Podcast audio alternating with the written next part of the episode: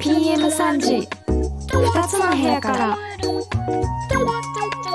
皆さんこんにちは6月11日日曜日始まりました PM3 時2つの部屋からこの番組は音楽雑談番組です2人のシンガーソングライターで好きなアーティストや曲の話時には歌ったりたまには関係ない話もしたりなんやかんやそんなこんなな番組です。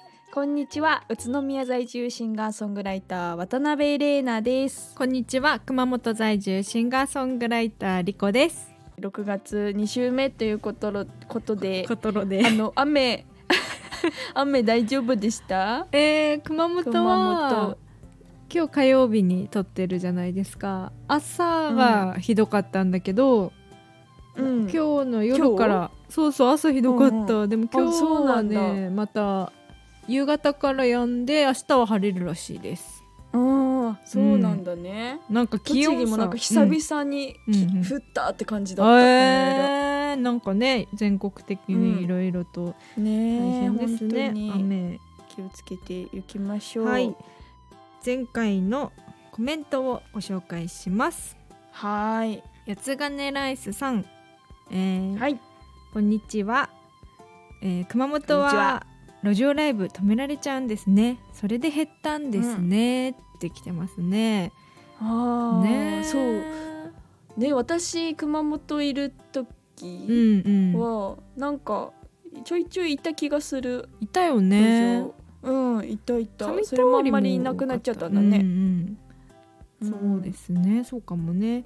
あとお父さんは子供からうざがられますっていうのはおそらく曲の細道で奏での歌詞が親子の曲なんじゃないか、いや恋人の曲なんじゃないかっていうお話で。手はつながんだろうみたいな話をしてたやつですね。いやでも八つ金さんすごいいいお父さんだと思いますよ。だってすごい優しいもん。いや照れ照れてるんですそうよね。ですね照れてるのかな、つんツンデレってやつですよ、まあそういう時期なのかもしれないですね、うん。うんうんえーそして番内さん、えー、あありがとうございます。AM、はい。AM?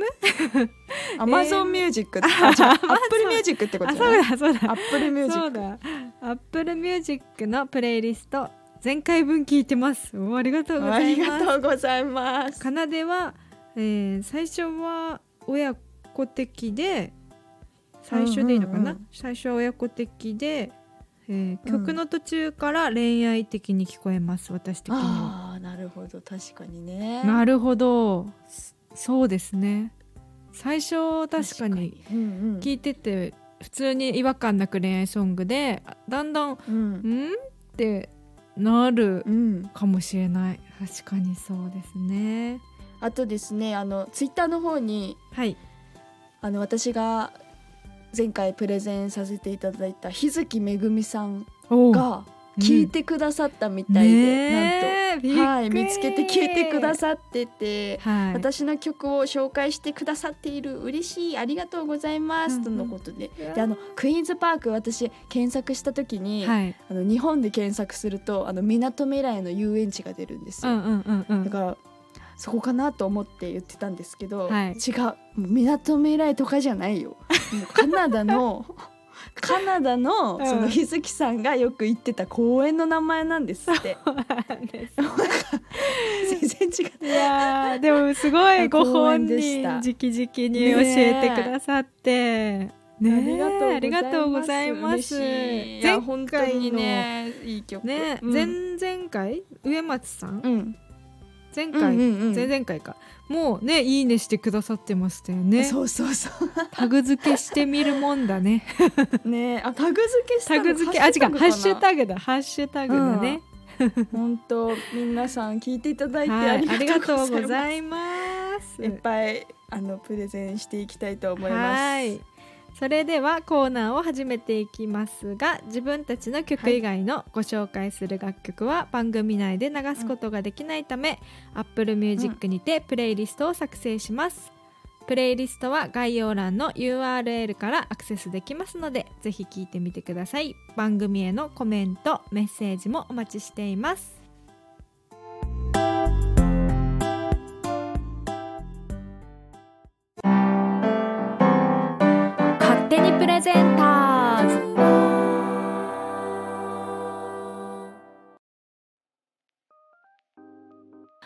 このコーナーは誰かに聴かせたいいい曲を勝手にプレゼンするコーナーです。それでは今日はリコピンからお願いします、今日私がプレゼンするのは、えーうんオフィシャルヒゲダンディズムの曲です。はい。なんか前回うん。あのーうんうん。放送には載ってないけどヒゲダンの話したよね。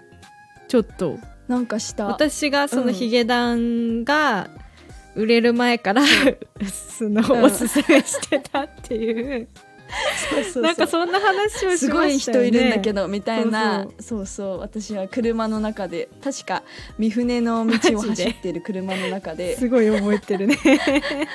うん、覚えてる覚えてる覚えてる。なんかそんな話をねあの収録中にした気がしたけど多分オフの時にしたんですね、うん。きっとね、うんうん。いやそうそね。それでヒゲダンをプレゼンしようと思ったんですけど私がそのヒゲダンを好きになったのは何うん前だろう？だから本当にあヒットした曲ってなん,、なんだっけ？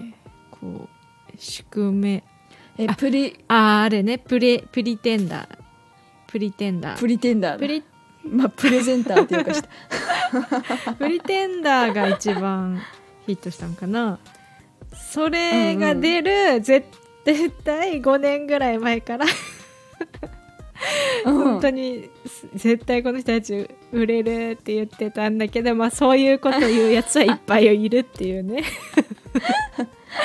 っていう。そうみんなが、みんなが売れるって思そうからそうそうそういう話をしてたんです。でもそれをあの私がお姉ちゃんね姉に言うとね、姉姉にも多分おすすめしてたんで私は。でうんうん、うん、姉はそのだから売れる前に売れる前って言ったら失礼だけど、まあ、もちろん人気があったからだけどこう天神？福岡のなんか、うん。ちょっと、うん。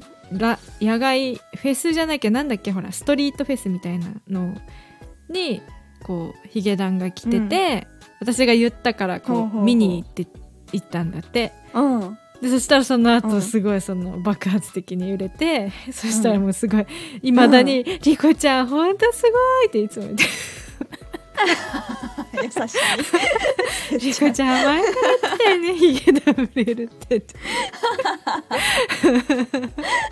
そんなヒゲダンの曲をご紹介したいんですけど、今日ご紹介するのが「ベッドルームトーク」という曲です、おー知らない知からもないですよね。これアルバムの一曲で、うんえっとまあ新しいアルバム、新しいと言っても2021年なんですけどエディトリアルという、あのパッケージ見たらもうこれめちゃくちゃ売れたんで、うんうん。あこのアルバムかと思ううんと思います、あのそれこそ、えープリテンダーは入ってないけど「 I LOVE とか「ハローとか「おー Cry Baby」とかあ「 Universe」とかその辺もめちゃくちゃ入ってるんですけども、すごいもうベストアルバムみたいな、ね、本当すごい売れ売れまくりの曲が入ってますが、その中で、うん。えー基本的にはこのボーカルの藤原聡さんですね。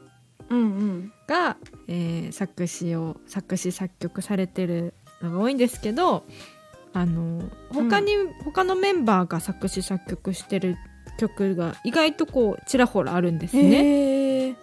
そうなんですだよ。で、えーこのベッドルームトークっていうのが、えーギターの尾崎さん、あ尾崎さんじゃ小笹さん。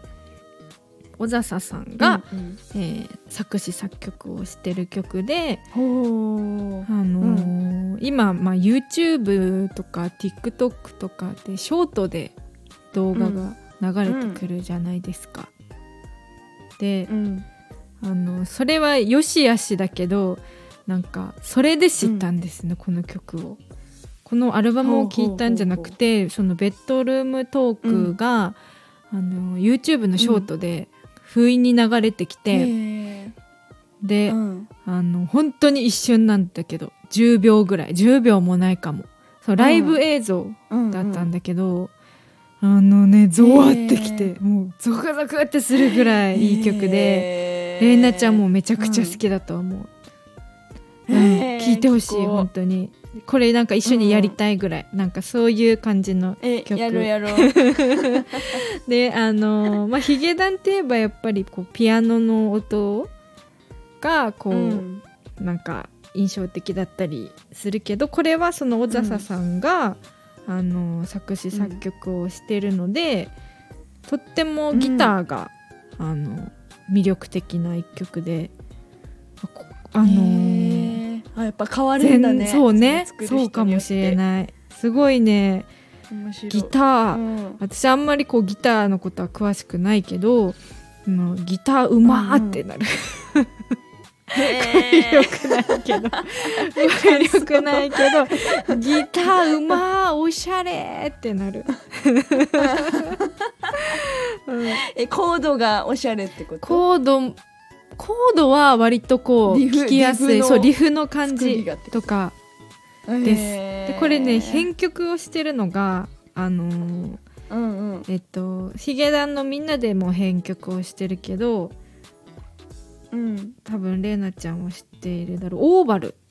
オーバルっていうその、あ聞いたことある。えっとバンインストバンドになるのかなこう。あのね酒井優さんとかあとうん。誰かな、いろんな人とカバーしあカバーじゃないコラボしたりあと、んうん。いろんな人のバックでやってる。藤原さくらさんとか、うんうんうん。はいはいはいはい。星野源さんのバックでもやったりしてるかなもうね見たら、あうん。この人たちねって思う人多分。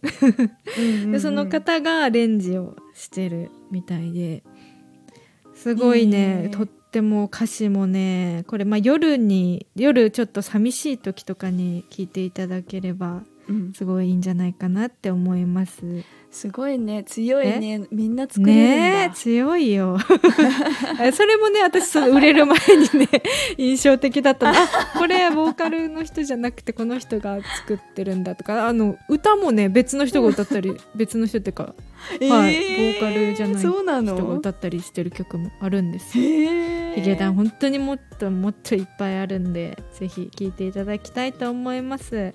ということで私がプレゼンしたのはオフィシャルヒゲダンディズムの、えーアルバムエディトリアルに入っていますベッドルームトークでした。PM3 時2つの部屋から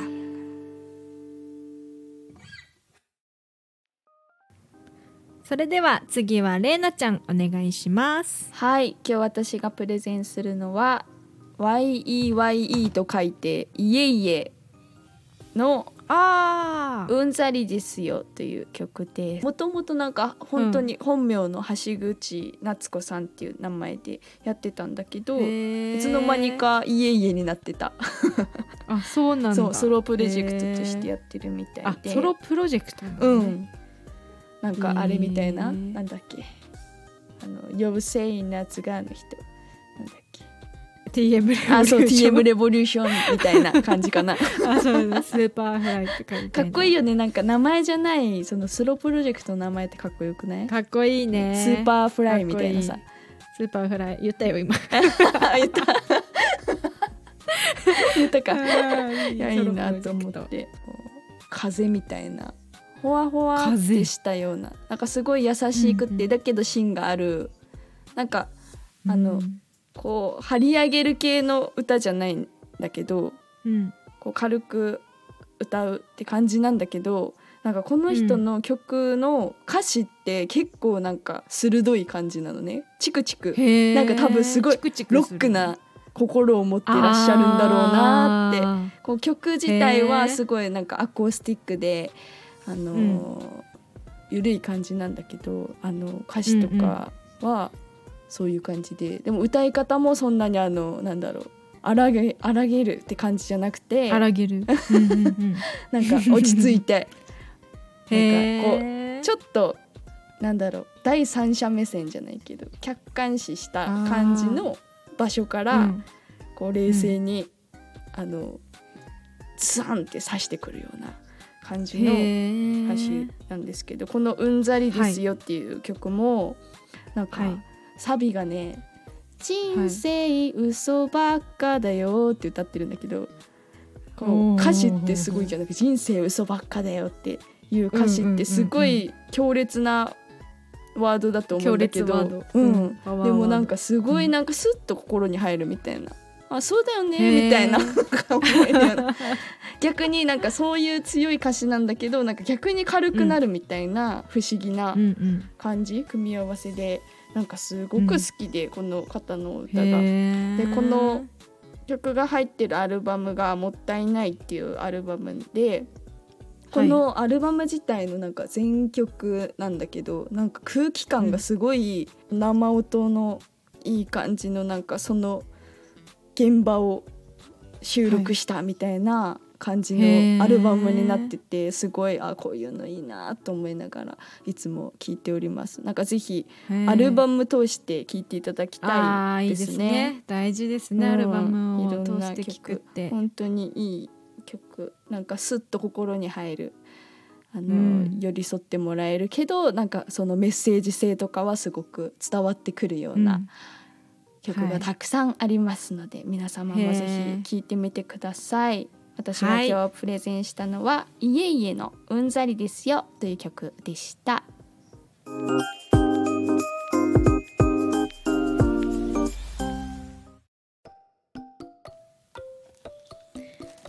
えー、最近ですね、うん、ちょっと、はい、爆買いしまして。爆買い。免税店。免税店じゃなですけど、あのーはい。スリーコインズってあるじゃないですか。あの300円、まあ、基本300円のお店、うんうん、でも300円じゃないのめっちゃ置いてあるけどね。そそうだよね。あの緑のスリーコインズだよね。緑のスリーコインズ、ううん、で、はいはい、あの私、うん、セーラームーンが好き好きっていうか、昔セーラームーン世代ですか、うんあのうん微妙？なんか実写版世代かも。セーラームーンの。あー北川景子とか出てたやつかな。あそうそうそうそう。桐谷美玲とか、えー。え桐谷美玲も出てたの？あのヴィーナス役桐谷美玲だあったとそ思う。うなの？えーうん。知らんかった。多分。私は多分第1期ではないけどそのうん。後2期3期ぐらいの多分セーラームーンをすごい見てて大好きなんですよ。ああぱみんな好きになるんだね。え好きでしょプリキュアみたいな感じじゃない今の。あーあーで、はいはい。それが、その今年なんか30周年なのかな？セーラーうん。ムーン、で、うん。30周年ってことはその当時好きだった人たちが私ぐらいの年齢、うん。まあ大人になってるから、うん。そのお金を使えるわけですよ。はいはいはい。よくわかってますね。分かってますでしょ？バンダイさんですかね？そうセガですか？そう。これねスリーコインズの会社は分かりませんけども。でコラボ商品が出てね、うん。これをねそうしかも抽選じあの何並ぶやつ。はあ並ばないと買えないみたいなえー？並んだらそのブースに入って買えますよみたいな。スリーコインズで？そう。でそれをね抽選ってか整理券か、整理券をゲットしてあもらってますわ。ででカゴにね、制限時間なん。か7分ですって言われて。何その？7分です欲しいものを、まあ事前にチェックはしてるんですけど、うあんのカゴに爆入れしてそしたらさ爆入れしてレジで並んでたわけですよ。うんうんうん。そしたらね、あのー小学校12年生ぐらいの子がうん「ねえあの人見て」みたいなお母さんに「あの人めっちゃ買ってるよ。あんなにいらないよね」って。言われちゃったの。言われた「あんなにいらないよね」全部違う種類なんだよ」っ て怖っ。言ってないよ。ちょっとニコって苦笑いして見て。ちゃんとニコってできてないそれ。多分できてない。へへへってっていうことなんですよ。そういうさある、うん。ハマったりする？いやな？んか私全然ないんだよね。ないよね。コレクションとかしたことないかも、あイメージないもん。や待って待って。やそうでしょなんかハマるとかなんかディズニーとかもハマらなかったしちっちゃい時、はい。うんうんうん。うちの母親がジブリ好きだから、まあ、ジブリはよえーく見て、そうなんだ。あのトトロ大好きなの。だからトトロすごいあるんだけど、えー、なんかでも小3小4ぐらいの時になんかミニチュアのグッズは、流行ったんだよねすごい。なんかうーんとなんていうんだっけあ何の食べ物の食べ物？ミニチュアみたいな。はいはいはい、はい、食品サンプルでみたいな。ああ食品サンプル、ね、いやなんか箱に1個だけラムネ入ってて、はい。でああとうちらのメインはそっちなんだけどなんか申し訳程度に飴ちょっと入ってるみたいなお菓子玩具みたいな、申し訳程度そうそうそう。でそれが何当たるか分かんないんだけどうんその開けてそのなんかケーキ屋さんのケーキみたいなはいはいセはいはい。ットとかそういうのはちょっと集めてたかもな。それこそさレイナちゃんがさ一回さなぜかムーミンのポーチをくれたじゃん、あ。なぜかって言ったら失誕礼だけど。生日プレゼントね。そう誕生日にそう。私うん。あ可愛いなと思って。そう。可愛いなと思ってくれたでしょ。で ムーミンが好きってか言ったことないし多うん。分好きではなかった、好きではないって嫌いじゃないよ。別に好きじゃない。ごめんなんか。違うよ 違う違う。でなんかそしたらそのうん。もうそのポーチを使ってたからもう私がムーミン好きだってことに多分みんなそう思ってもうそれからすごいムーミンもらうようになったんだよ。へえごめんね なんか全ね然だってそれで好きになったからいいの。それまであんまりこうキャラクターをね意識してなかったけど、もうめちゃくちゃムーミンあるよ部屋に。でもさその何か好きなキャラクターある子ってプレゼントしやすくない？あーでもそうだね。確かに。すごい大学の時の友達がプーさんが本当に好きだったの、うん。もうなんかあーいいね。何でも持ち物プーさんみたいな、もかわいい。うその子の誕生日はもう絶対プーさんみたいな。へ プーさんの何かがあるととりあえず買っていくみたいな、はいはいはいはい。あでもね すごいね。プレゼントしやすいよね。喜んでもらえるから、わかる。そうそうでもねいいななんかそういうの欲しいいですけどねだからほら私いつも言うけど好きだと決めちゃえばそれは恋の始まりってあ言ってるように、そうですね。何でも好きだと決めちゃえばいいわけですよ、なんかでももらって嬉しいのはなんかあの、うん。あれですね。なんかホットアイマスクとか嬉しい。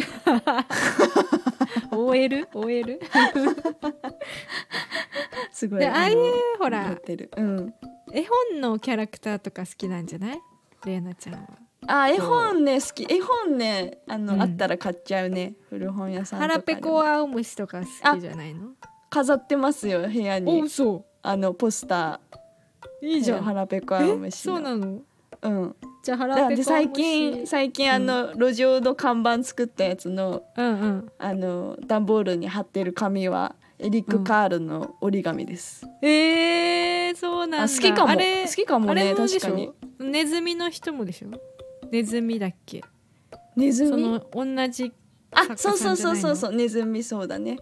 おおじゃあじゃあその人好きってことにしちゃって？あの色とか好きですね。そうあ色合い。うそそういうことにしよう、はいじゃあ私はエリック・カール推しでいこうかな、プレゼントに困らないから。じゃあそういうことにしたいと思います、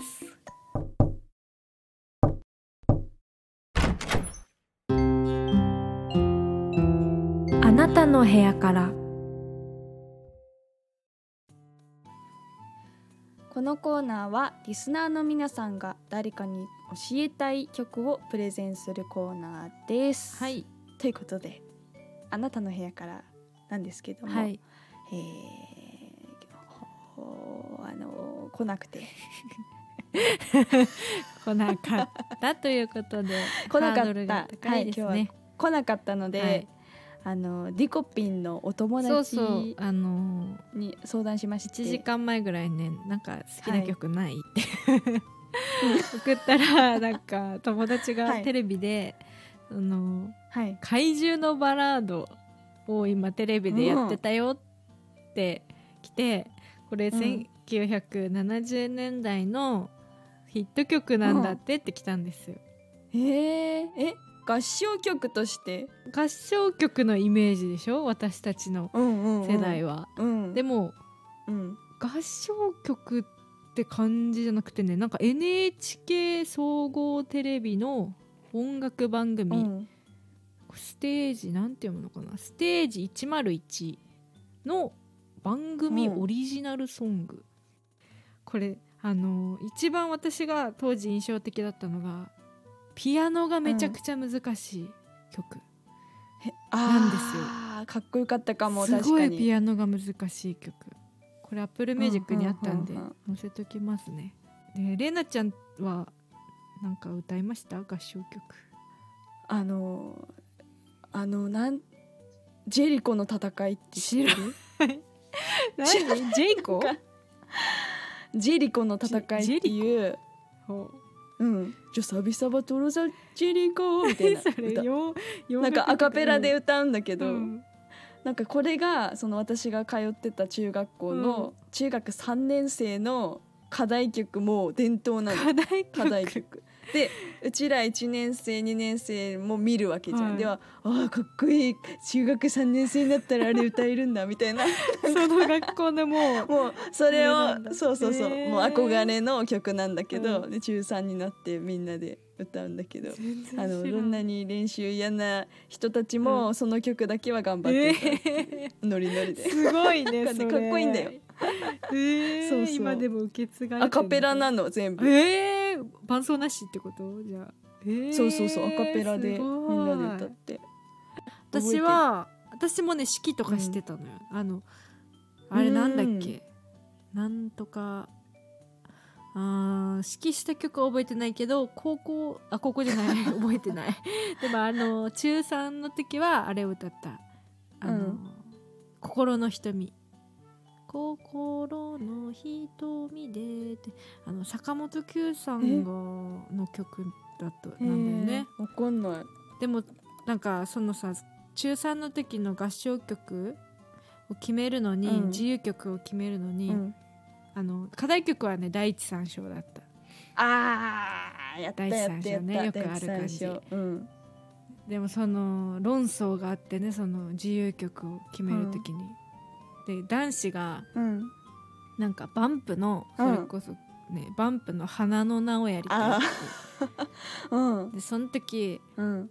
なんかそのうちの学校はあんまりそういうなんかポップスをやるっていうのが全然あんまりなくて、へえでなんか「えー?」みたいな「バンプかよそれ自分が好きなだけじゃん」みたいなめっちゃ言ってたけど 後から、うん。なんもう大人になってあれを合唱曲でやろうって言っちゃうのめっちゃセンスいいやんってね。今更思って やればめっちゃよかったと思った。いいよ。かっこいいよ。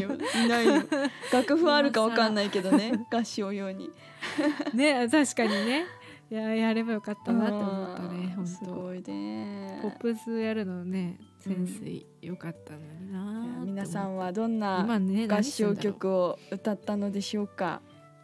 あ教えてほぜしい。ひぜひ知りたいですということコメでントで教えてください。はい。今回のあなたの部屋からは合唱曲について話してみました。以上 あなたの部屋からのコーナーでした。またあのお気軽に皆さんはい。プレゼンしたい曲送ってください、はい、この曲のこのとこがいい聞いてみたいな感じでいいやんで送ってください、はーい。以上あなたの部屋からでした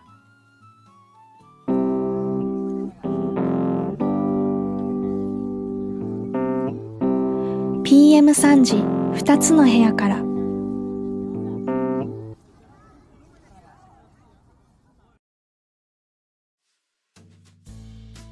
それではバイバイの時間です、来週はリコの部屋からというコーナーをお送りします、リコピンがただただ好きな曲をカバーします、またリスナープレゼンあなたの部屋からそして曲の細道で考察してほしい曲の歌詞も大募集です。はいお願いします。それでは来週も2つの部屋からお届けします。お相手は熊本在住シンガーソングライターリコと宇都宮在住シンガーソングライター渡辺玲奈でした。来週は6月18日日曜日の PM3 時にお会いしましょう。せーの。ババイバーイ